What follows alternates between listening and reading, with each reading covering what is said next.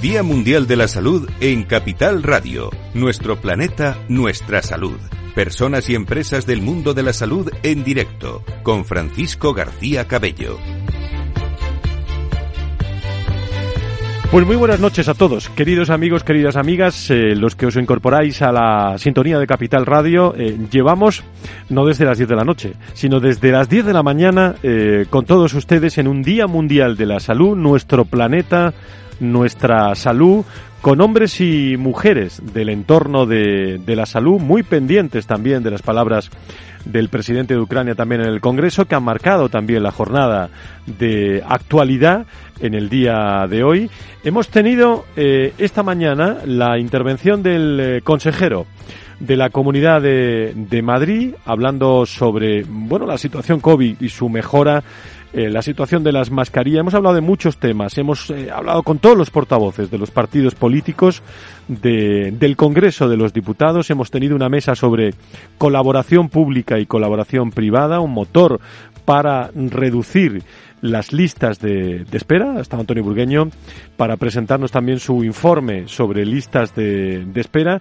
Hemos hablado sobre el Sistema Nacional de, de Salud, sobre la actualidad y sobre la, la gestión en un momento en el que, bueno, nuestro planeta, nuestra salud, está muy pendiente del ámbito internacional, pero en, en nuestro país también muy pendientes de, de cómo han transcurrido estos 26 meses de, de pandemia que hemos vivido, la, iba a decir la, la herencia de todos esos 26 meses eh, en todos los frentes, incluso en la mesa que hemos tenido de empleo y de recursos humanos, se han afrontado retos muy interesantes. Eh, la salud mental ha estado, ha estado presente y ahora eh, con agradecimiento especial a IDIS y a ASPE, al Hospital de Fátima, al Grupo San Roque, al Grupo Recoletas, a Vitas, a IMET Hospitales, a Clínica de la Asunción, a HM y Vitalia, HM Hospitales y a Vitalia. Agradezco especial, especialmente a esta hora de la noche la presencia también de, de hombres y mujeres del mundo de la salud y la sanidad para hablar de un asunto que en el mundo de la salud y la sanidad está en primer plano. La historia clínica electrónica, la interoperabilidad, y la continuidad asistencial. Enseguida vamos a aclarar en, en, voz de nuestros protagonistas qué entendemos todos por esa continuidad asistencial o por la interoperabilidad, sobre todo para ponernos de acuerdo en un primer punto a la hora de que lo entiendan todos nuestros, nuestros oyentes, saludando a esta hora de la tarde. En primer lugar, eh, los he saludado a lo largo de toda la a, to, a, a, lo largo de todo el día, en este Día Mundial de la Salud, a Luis Mendicute desde ASPE y a el, el, también eh, vamos a saludar a Luis de Palacio, que está con nosotros, presidente de la patronal de, de la farmacia. Los dos, muy buenas noches, ¿cómo estáis? Buenas noches, eh, ¿qué tal? ¿Cómo estás, Fran? Luis, Hola, eh, buenas, buenas, noches. Luis de Palacio, eh, primero que ha saludado, Luis eh, también de Mendicuti, desde, desde ASPE. Eh, vuestra visión, en primer lugar, sobre lo que estamos hablando, porque creo que se incorpora también Ángel de Benito, secretario general de la Fundación IDIS. Querido Ángel, ¿cómo estás? Muy buenas noches, bienvenido. ¿Qué tal? Buenas noches, Fran. Aquí bueno. estamos para hablar de, de, continuidad asistencial y historia clínica interoperable. Hoy repites ¿eh? en varias tertulias, lo cual es muy interesante escuchar tu opinión. ¿eh?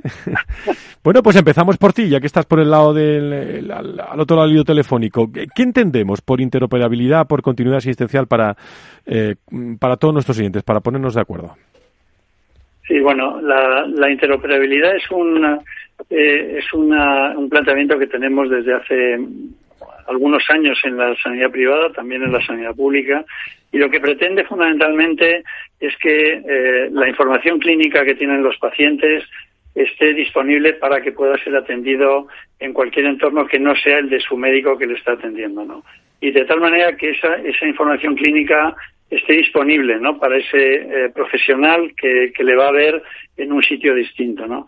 Eso, eso eh, que dicho así, pues tiene todo el sentido del mundo y, y, y, nos lleva pues a intentar evitar esa bolsa, iba a decir el nombre, pero de unos grandes almacenes llena de, de informes y llena de radiografías que están desordenados y demás, pues eh, que, que eso desaparezca y que el paciente pueda facilitar a los diferentes profesionales su información. Y eso es verdad que facilitaría de una manera evidente la continuidad asistencial, porque si yo estoy en un entorno en el que me están operando y luego voy a necesitar que me sigan en otro hospital para un tratamiento oncológico, para cualquier otra cosa, si los profesionales disponen de toda mi información anterior bien ordenada y completa, pues eso va a garantizar eh, seguridad, eh, tranquilidad, evitar repetición de pruebas, es decir, es un proyecto muy, muy ambicioso, pero es, es imprescindible. En tu opinión, Luis, eh, Luis Mendicuti, desde la patronal de la sanidad privada, en estos momentos, eh, cuando hablamos de interoperabilidad, ¿cuál es el estado de la cuestión? Eh, ha, planteado Ángel retos, que yo creo que están fenomenal, pero ¿cuál es el estado actual? Pues eh, yo creo que la realidad es muy diferente en distintas comunidades autónomas, ¿no? Hay algunas que, sí que eh, existe una vinculación entre centros sanitarios, eh, no solo públicos, sino también una vinculación y un acceso a, la información clínica entre hospitales eh, eh, privados y públicos, como puede ser, por ejemplo, el caso de, de Baleares en algunos en algunas situaciones, sobre todo con centros sanitarios concertados. Y creo que, si no me equivoco, y aquí está el doctor Gómez Montoya, creo que también en el País Vasco eh, existen algunos, algunos enlaces ¿no? entre distintos centros sanitarios. Yo creo que proyectos como el que está impulsando el, la Fundación IDIS eh, y algunos otros proyectos que existen actualmente en, la, eh, en, marcha tienen un objetivo común ¿no? y es facilitar que el paciente, ¿no? que a quien, a, a quien corresponde y quien es el propietario de su historia clínica, pues tenga la posibilidad de, de, de tratarse mejor ¿no? y que esa y su información sea compartida entre los profesionales sanitarios con independencia de la titularidad de, los recursos donde ha sido tratado previamente y, que todo esto sea en pro de, la mejor asistencia al paciente. He saludado a Luis de Palacio, enseguida estoy con él, pero saludo también a esta hora de, la noche a Miriam Payarés, directora general de Muface, que está con nosotros en directo. Miriam, ¿cómo estás? Muy buenas noches. Buenas noches y, gracias por, por invitarme a esta, esta mesa tan interesante. ¿Cuál es tu visión sobre lo que estamos hablando? Bueno, mi visión es mixta. Pégate el micro más y así se te escucha fenomenal. Mi, misión es, mi visión es mixta, puesto que Muface eh, tiene las dos vertientes, la vertiente pública eh, y la vertiente privada o concertada, puesto que el mutualismo descansa sobre la libertad, la libertad de elección de la asistencia sanitaria eh, por, las, por las personas que ostentan la condición de mutualista.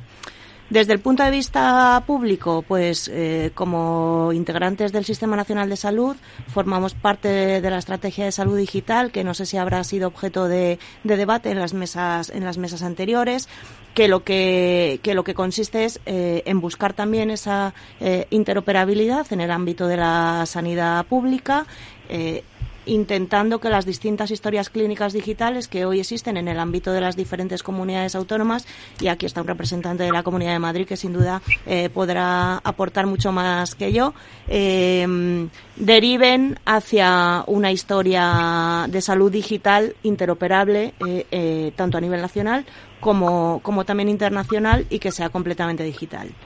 En el ámbito privado, eh, pues bueno, es verdad que, que, al igual que en el resto de comunidades autónomas, en el ámbito público, los distintos grupos hospitalarios sí que están empezando a tener sus propios sistemas de historia clínica digital, pero que, es, que no existe a día de hoy esa interoperabilidad entre ellos que permite eh, al paciente esa continuidad asistencial si quiere cambiar de un grupo hospitalario a otro en función de su libertad de elección de médico.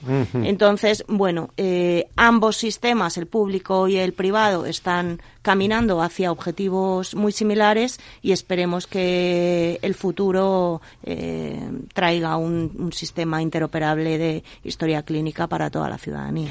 Eh, nos acompaña también, hablando de, grupos hospitalarios, nos acompaña bueno Jesús Gómez Montoya, Clínica de la Asunción. Jesús, ¿cuál es tu, tu visión sobre lo que estamos hablando, el concepto y, el presente y el futuro? Que es un reto impresionante, pero que no hay más remedio que ir a ello, como bien decía antes is.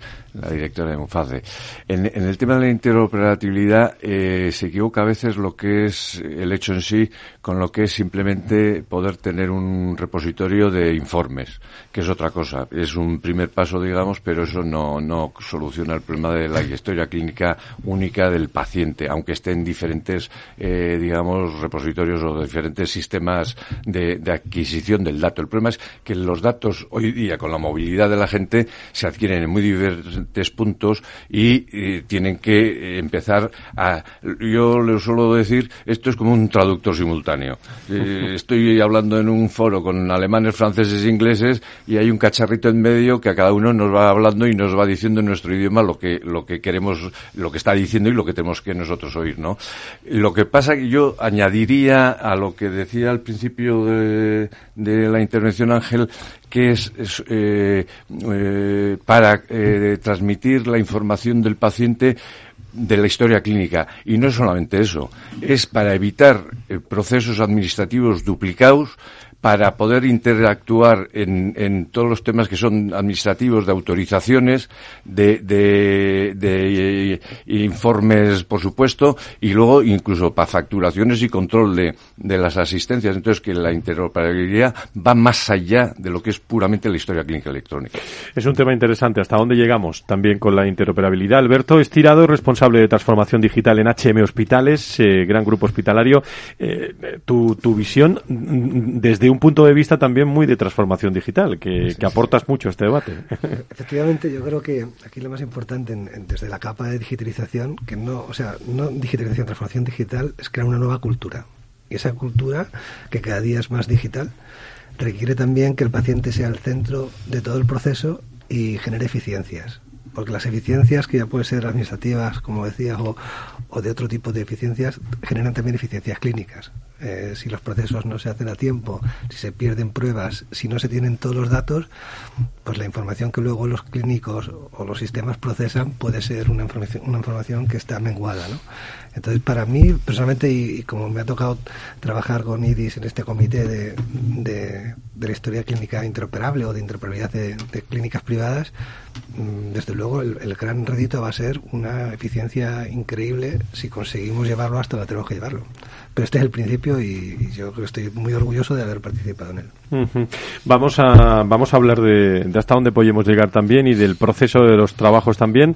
Opiniones de todos los viernes en Valor Salud también de Nacho Nieto, experto en políticas sanitarias y ex consejero de salud de, de La Rioja, que nos aporta los viernes pues una visión muy interesante, sobre todo su, porque esto lo ha trabajado él también y lo conoce lo conoce bien. ¿Cuál es tu visión, Nacho? Bueno, buenas noches y un saludo a todos. La verdad es que es, un tema para mí apasionante, todo lo que tenga que ver con la salud digital, la transformación digital, la historia clínica, no de ahora. A mí esto me viene ya de hace unos cuantos años, ¿no? Eh, al hablar de interoperabilidad, la verdad que me surge un problema grande, ¿no? Que es a qué llamamos interoperabilidad. Yo oigo mucho y no lo tengo claro. Esto es como otra cosa que se ha hablado antes también que iba a haber una mesa, lo sociosanitario, que nadie sabe lo que es y todo el mundo lo aplica a lo que le interesa. Esa es la que viene después, a las son, son dos, dos tinglados curiosos, ¿no? Entonces, claro, la interoperabilidad... Eh, eh, parece que es como más claro la continuidad asistencial. La continuidad asistencial la entendemos todos. ¿Verdad? Igual tampoco sabemos muy bien hasta dónde puede llegar, pero la interoperabilidad, otra cosa es que la practiquemos, otra cosa es que, la se practique, ¿no? Esa continuidad a veces no, no va tan bien o no va tan fluida para que sea tan continua. Pero la interoperabilidad, eh, a mí me parece mm, compartir los eh, datos de las historias clínicas, eh, o sea, que los profesionales puedan utilizar todos los datos clínicos de un paciente me parece algo que es que eh, eh, vamos muy tarde, lo teníamos que tener resuelto. Yo hace muchos años hice mis pinitos allá en La Rioja y la cosa funcionaba bastante bien.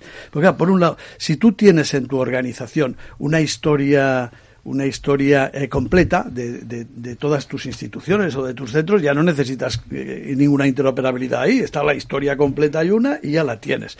Hay que, hay que interoperar, no sé si es muy correcto el término, cuando eh, se tienen que entender dos sistemas diferentes de alguna manera. Ahí es donde empiezan a ver las cuestiones. Yo de todas maneras, para no ahora ocupar más tiempo del que me corresponde, eh, lo que sí quiero decir, mm, y, es una es un, convencimiento mío, esto no lo podemos descargar en los pacientes, creo yo. Esto lo tenemos que solucionar eh, las organizaciones privadas sanitarias y la pública y hacer que eh, ellos evidentemente se entiendan, que nosotros nos entendamos, que a veces no es del todo, y que unos y otros también se entiendan para que, para que el paciente vaya donde vaya, pueda ser atendido dentro de esa continuidad asistencial, aunque esto solo sea una un pequeño detalle, una pequeña parte de esa continuidad. Luis de Palacio, como presidente de de la patronal de la, de la farmacia, en tu punto de vista, desde, iba a decir, desde el mismo ángulo de salud y sanidad, pero muy, muy pendiente de las farmacias, lógicamente.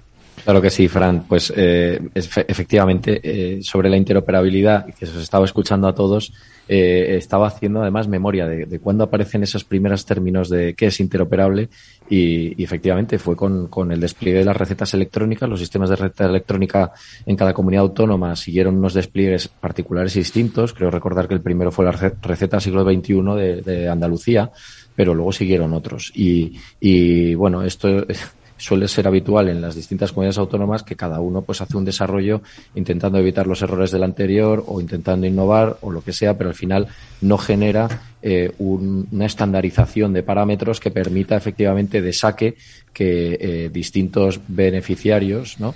de, de, los servicios que, que, a los que tienen derecho puedan venir de distintos territorios y se generen, bueno, pues esas compensaciones. Entonces, tuvimos receta interoperable ya hace unos años, o sea, la receta electrónica España es pionera. Receta, digo receta porque efectivamente los historiales, pues no. ¿Y por qué fue receta? Pues porque el volumen económico y de transacciones y de, envases y de medicaciones era tal que, que para poder sacar esto adelante, por un mero tema eh, económico, por así decirlo, pues se pasó por encima de todas las resistencias profesionales y todas las resistencias institucionales que podía haber o que hay, porque si, si indagamos un poco en el asunto, pues no podemos e-, evitarlo, que siempre hay recelos eh, con el tema de, evidentemente, con el tema de protección de datos y, y eso, ¿no? Eh, pero bueno, este era, este era el, el, Fran, este era el origen. Ahora mismo lo que estamos es todos sumados en, en esas estrategias que, que, compartimos también con IDIS de, de que se generen estándares y, eh, y, bueno, interoperabilidad es que el, el, paciente, eh, mediante sistemas de opciones de autorizaciones, pues, pues sea, digamos, dueño y no tenga una carga sobre una carga excesiva de eh, toda esa información generada sobre su salud.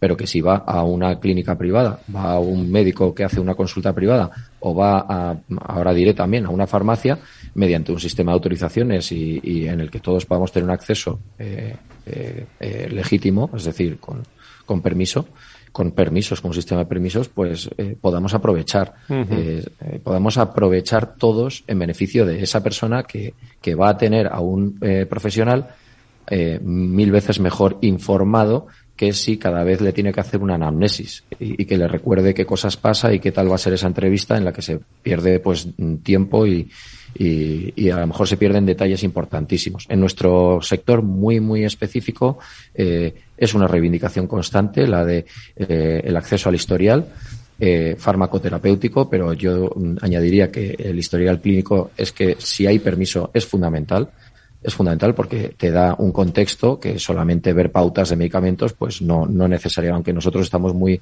habituados a deducir, pero es mejor, es mejor si tienes esos permisos que al final te lo van a contar. Uh -huh. Entonces, eh, es, es, mejor, es mejor poder eh, acceder si hay esos permisos, ¿no?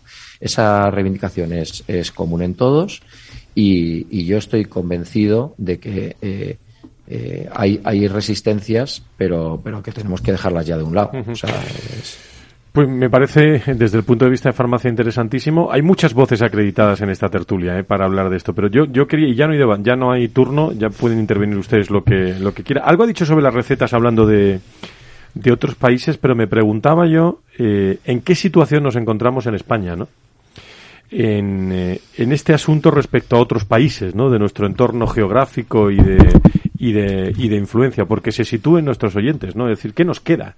¿Qué nos queda por delante? Eh, le pregunto a todos, pero miro a los grupos también, a, a Jesús, Alberto, desde HM, desde eh, la Clínica de la Asunción, ¿cómo, ¿cómo lo veis en comparación con otros países? Bueno, eh, yo lo primero que haría es cómo nos vemos en comparación con, ot con otras autonomías, que es empezar por casa y se aprende luego acertado, también mucho. Eh, en lo que se refiere a las autonomías y a los sistemas, en, entre los privados ha habido reticencias y entre los públicos también. Eh, por diferentes motivos, además. Eh, no se ha avanzado más, que se podía haber avanzado mucho más, porque digamos que el conocimiento ya está y la y la digamos la, la inversión en, en, en la idea está Pero, ¿qué es lo que ocurría? Los sistemas públicos tienen miedo a dos cosas, a, sobre todo a la seguridad de su sistema, que al abrirlo y tenerse que conectar con otros eh, eh, pueda colarse algún bicho raro. Y por otra parte, que, que, ellos son hegemónicos razonablemente, sobre todo en ciertas autonomías, y entonces quieren que todos usen su sistema y que los demás que no sirven para nada eh, cosa que es una barbaridad porque limita luego los desarrollos más personales. Eh, entonces, en ese sentido, nosotros sí que desde hace eh, historia clínica electrónica tenemos desde el 2004, que poca gente en, aquellos tiempos lo tenía, y de hacer eh, pinitos de interoperabilidad, es decir, de mandar información al sistema público y que el sistema público eh, devolviera también información suya, pues después de, os voy a decir, seis, ocho años de discusiones, al final entendimos que no tenía yo que poner su sistema ni ellos el mío, sino que era mejor buscar el mecanismo de conectarnos, ¿no? Y se hizo y se está trabajando ya desde hace tres años. En otras autonomías, la verdad es que no sé, lo que ha dicho Luis Mendiguti antes, si es verdad que en algunas se va por ahí. Entonces, estamos en, en, en, a mi parecer, en, en lo que es España, estamos en en los pinitos iniciales. El, entre los privados está la reticencia de si yo ahora me quedo con el paciente o te quedas tú, cosa que es una tontería porque el paciente eh, irá donde quiera, eh, a Dios gracias en la privada, y, la información no es hoy día un secreto de Estado, sino que la gestión de la información en todo caso es lo que tiene que ser secreto de Estado. Eh, en ese sentido, y para resumir, dentro de, de España hay grandes variabilidades de autonomía a autonomía creo que ya se van eh, superando las reticencias que había tanto el sector público como el privado y que ya el convencimiento es global de que tiene que haber una interoperabilidad eficiente y eficaz y que no solamente limitada a datos de historia clínica, que también son, porque todos los datos administrativos son también de historia clínica, de tal suerte que sea el paciente el beneficiado de todo esto, porque al final es de lo que se trata, ¿no? En, en Europa, eh, y esta vez voy a ser un poco chauvinista, creo que van peor que nosotros. Lo dejo así. Alberto, vosotros tenéis vocación internacional. ¿eh? bueno, de momento no, pero nosotros yo sí te puedo dar la experiencia porque el COVID disparó el tema de la receta electrónica privada. Ha habido un proyecto muy grande que llevamos tiempo trabajando. De repente nos quedamos con.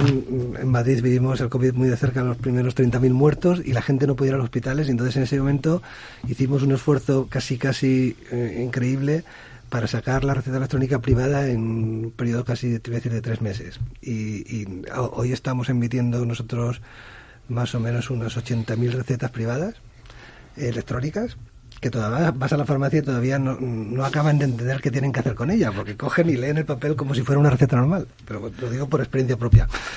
Pero es real, es real que gracias al COVID supuso una, una, potenciación absoluta. Eh, en, mi, en mi grupo en H en hospitales ya el año pasado obtuvimos el modelo estándar, o sea, la receta electrónica privada total. Eh, pero gracias al COVID pues tuvimos que hacer un esfuerzo increíble porque pero más que nada por necesidad física porque la gente no podía ir a comprar las recetas. O sea estaba su padre enfermo tenía que ir él y en la pública que estaba solucionada con la tarjeta en la privada no teníamos esa solución. Ahora eh, existe existe es una realidad una realidad muy joven pero yo creo que, y en ese punto, por mi conocimiento a nivel internacional, estamos bastante más adelantados que otros, que otros países. Entonces, bueno, en algunas cosas estamos bien. Ángel, eh, no sé si nos estás escuchando desde el otro lado. Perfectamente. Yo tengo alguna, algún comentario que adelante, sobre lo adelante.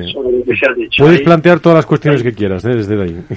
Claro, claro. Eh, a ver, eh, es verdad que la dispersión de información clínica que hay en la sanidad privada es enorme, enorme. Y es verdad que hay historias clínicas eh, digitalizadas y que, y que eso está bastante bien resuelto en muchos hospitales, ¿no? Incluso en algunos grupos hospitalarios está coordinada la información y eso es real, ¿no? Eh, lo que lo que sí quiere decir es que es verdad que cuando arrancamos este proyecto había, había resistencias, ¿no? Y, resistencias porque esa sensación de que pierdes la información y pierdes al paciente es una, es una realidad, fue una realidad en aquellos momentos, ¿no?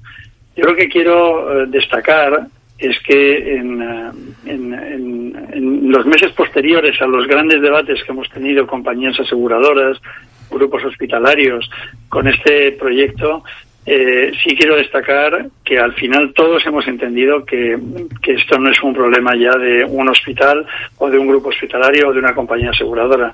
Es un problema de toda la sanidad privada que ha dado un paso adelante y, ha, y, y, han cerrado absolutamente los ojos y han dicho vamos a por ello, ¿no?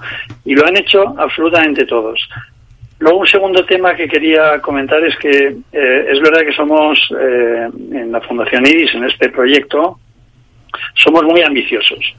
Muy ambiciosos en el proyecto, lo que pasa es que somos prudentes en, las fases, ¿no? Tenemos, estamos ahora en una primera fase que estamos desarrollando de interoperabilidad de esos informes clínicos y de las imágenes para que el paciente, como dueño de esa información, pueda compartirlo con quien quiera en, en, cualquier hospital, en cualquier sitio del mundo, porque lo puede descargar o puede dar permiso al médico para que entre y lo, y lo descargue él en su propia historia clínica pero tenemos previstos pasos eh, más adelante, tenemos previstos pasos eh, desde luego con la sanidad pública sin ninguna duda. Es un es un objetivo que tenemos que trabajar y que entre todos tenemos que conseguir para que el paciente sea uno en todo el sistema sanitario. Eso sería fantástico.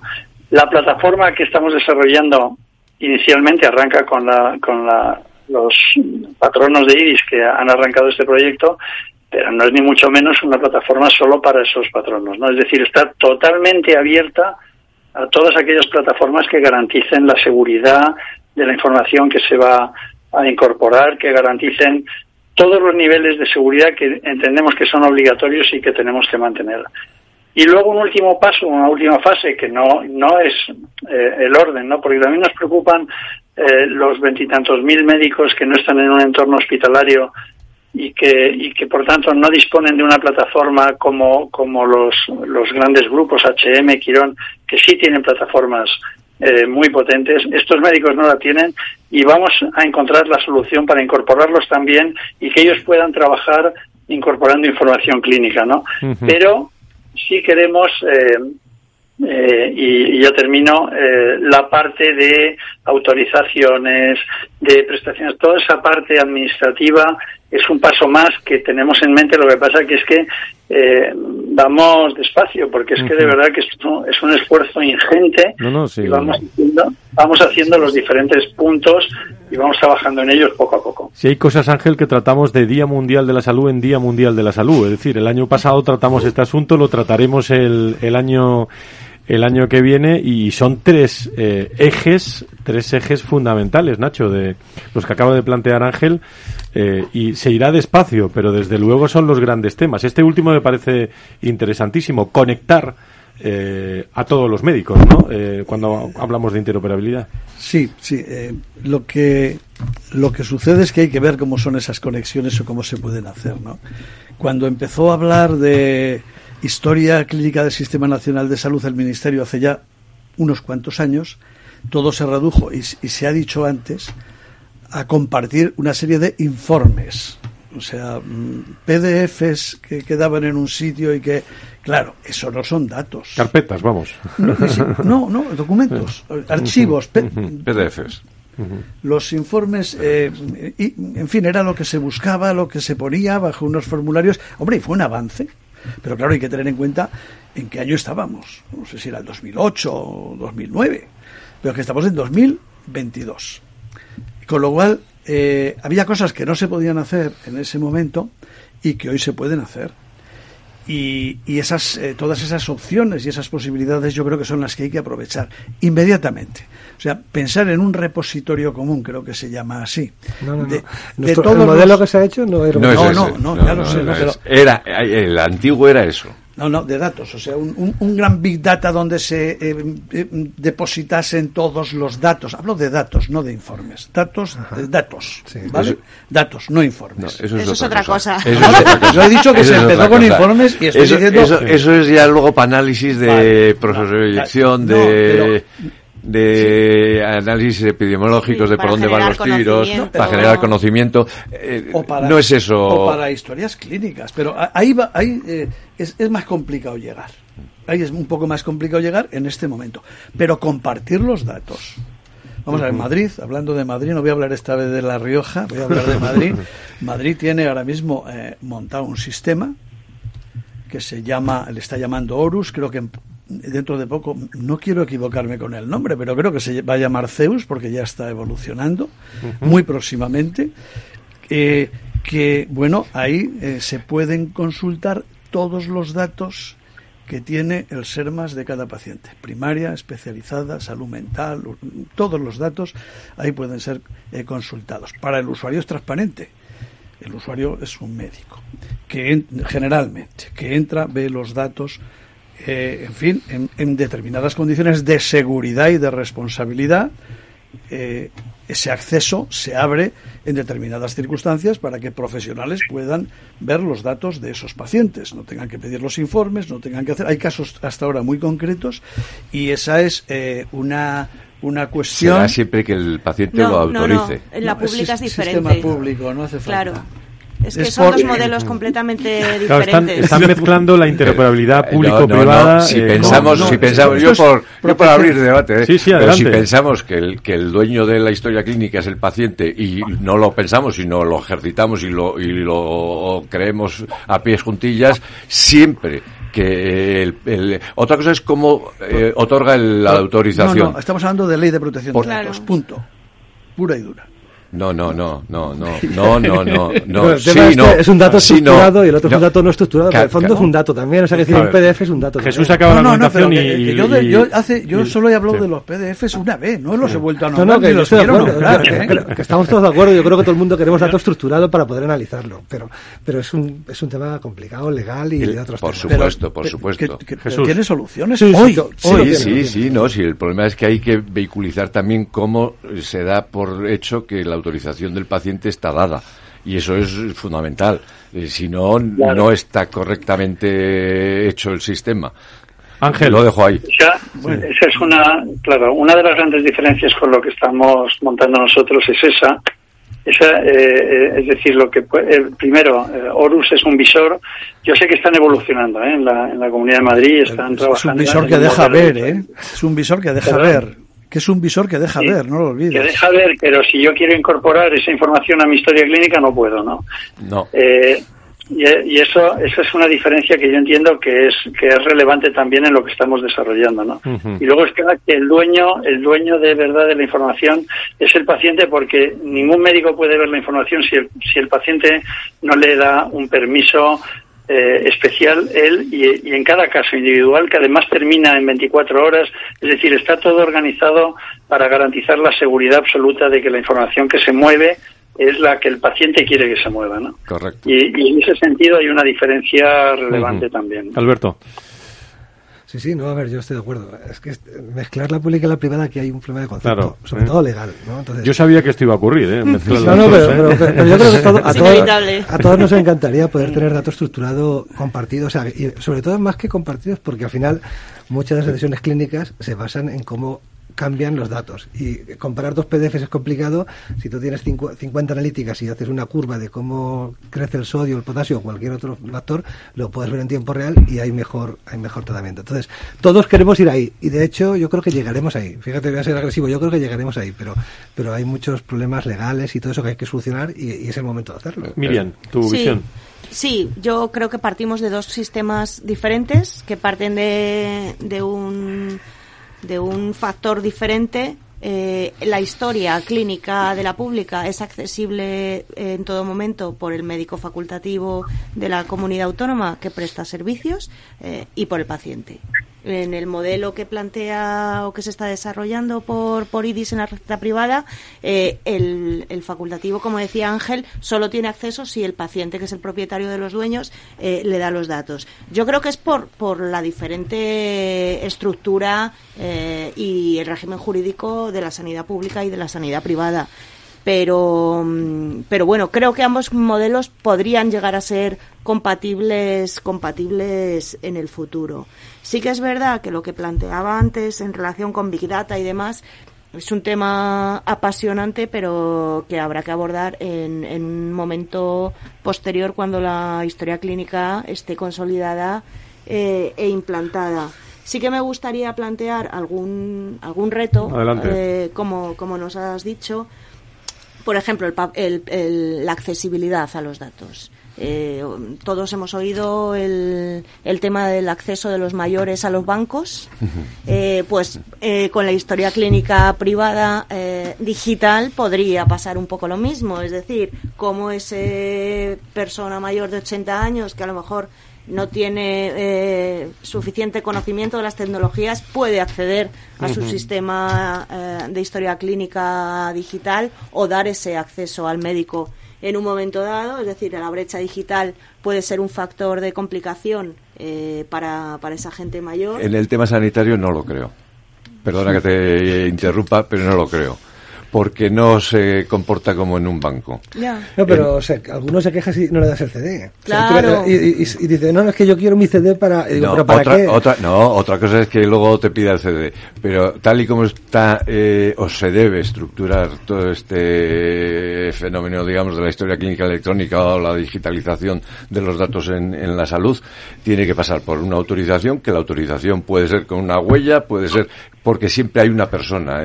incluso aunque hagas telemedicina, siempre hay alguien en que te dice, ¿autoriza usted? Sí, pues ya está. Y puede pasar dos cosas. Que sea con, con, con, con la retina, si estás en, mm. lejos, o con el dedo, o simplemente dando una clave y una contraseña como harías en un banco cuando vas a entrar tú pero que la puedes llevar en un papelito y, el que lo hace es el otro, al que tú le das la autorización. Tengo a, también, no los veo y no sé si quieren decir algo, a Luis Mendicuti y, Luis de Palacio sobre, sobre este asunto. Luis, Luises.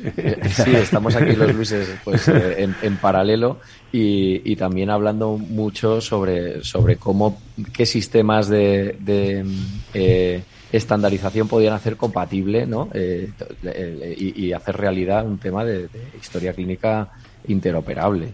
Y, estábamos viendo un poco la contraposición de sistemas, porque es que, es que al final hay sistemas eh, independientes con vocación, con vocación de todo el mercado que tendrán que hablar entre sí, porque eh, crear, digamos, una sola, una sola plataforma de un solo operador, que esa sea el único que, que vaya por encima de territorios y comunidades autónomas, eh, grupos privados y profesionales independientes, vamos, en mi opinión, ¿eh? que este era un poco el debate que estábamos teniendo con relación con, en mi opinión, es muy complicado. Y, y yo creo que lo mejor sería permitir eh, los desarrollos de esas plataformas exigiéndoles eh, unos campos que tuvieran que hablar entre ellos de tal manera que si un operador, véase un médico, por ejemplo, eh, hace una prueba diagnóstica y va a ser otro especialista de incluso otro territorio el que va a valorar esa prueba diagnóstica a ese paciente y que ninguno de los dos pertenece a la misma, digamos, entorno digital sobre el cual está esa historia, esa historia clínica, porque uno lo tiene pues eh, en un sitio donde, donde opera fundamentalmente en esa región y el otro lo tiene un poco más nacional, que hubiera esos, esos, esos requisitos de estandarización para que ambos sistemas permitieran a uno y al otro eh, acceder a esa, a esa información con el permiso del paciente siempre y ya está. Y, y esa manera eh, permitir pues que eh, a nivel digital, porque nosotros somos sanitarios en general o abogados, o, pero que estamos muy volcados en el... O médicos. O médicos. a uno médico. médicos, digo, he dicho sanitarios un poco por... Ah, pero, pero lo que quería decir es que nosotros no somos eh, especialistas de, de, de, de, informática, pero nos estamos digitalizando todos a pasos agigantados y ya empezamos a hablar un poco este tipo de organización. Estás tocando unos temas muy interesantes.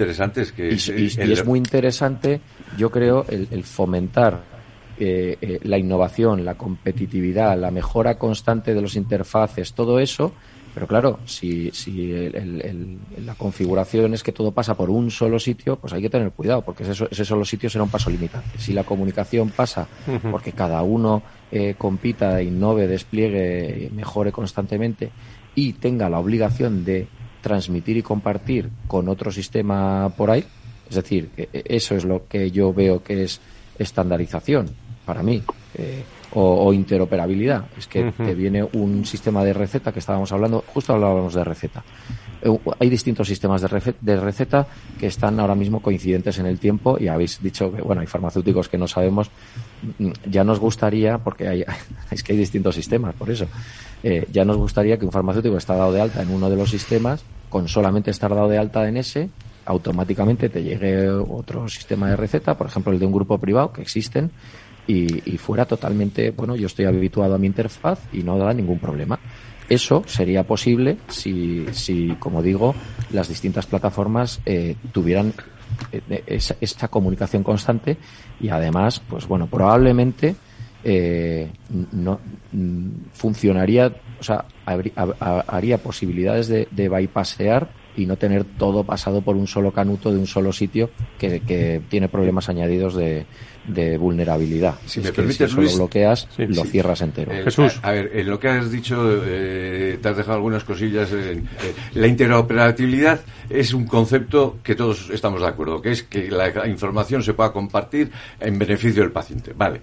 Lo que pasa es que eso tiene una serie de aspectos que tenemos que tener en cuenta. Y un aspecto tan tonto es, por ejemplo, el del léxico es decir, ¿cómo, ¿cómo, habla un médico y cómo habla otro? ¿O qué iniciales pone cuando eh, eh, hace eh, los, los, las abreviaturas para decir ictus, agua o no sé qué? Es decir, hasta eso se tiene que, que interoperar.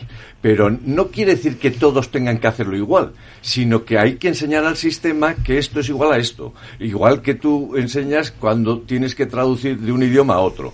Entonces, están los aspectos semánticos, están los aspectos tecnológicos y están los aspectos estructurales. Si hoy día lo que tenemos que pedir a todos los sistemas que sean compatibles en todo eso y que cada uno tenga el que tenga, que puedan. Eh, los GIS no puedes pretender que haya una sola plataforma. GIS va a haber tantos como hospitales, te diría yo, o al menos como grupos eh, hospitalarios y, hospitales independientes. Incluso los grupos hospitalarios se encuentran con que tienen más de un sistema. Bueno, pero todo eso puede perfectamente entenderse y comunicarse.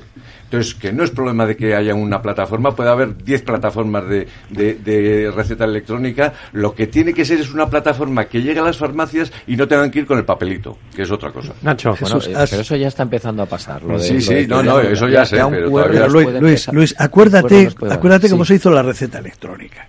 Acuérdate, la has nombrado antes, la receta electrónica se hizo una base que por cierto la impulsó el ministerio porque puso pasta, con lo cual eh, nos apuntamos todos, y, luego eh, había que arreglar que las distintas aplicaciones que tenían las farmacias, que había varias, no sé si eran cinco o seis las que había entonces y alguna residual, eh, se acomodasen, las modificasen para que pudiesen enganchar con la plataforma de la receta electrónica. Y se hizo en muy poco tiempo. Bueno, se ahora se me, se me autónomas Sí. Nacho, si es que me acuerdo perfectamente. Yo también, yo lo, yo lo viví claro, lo viste muy de, cerca, claro.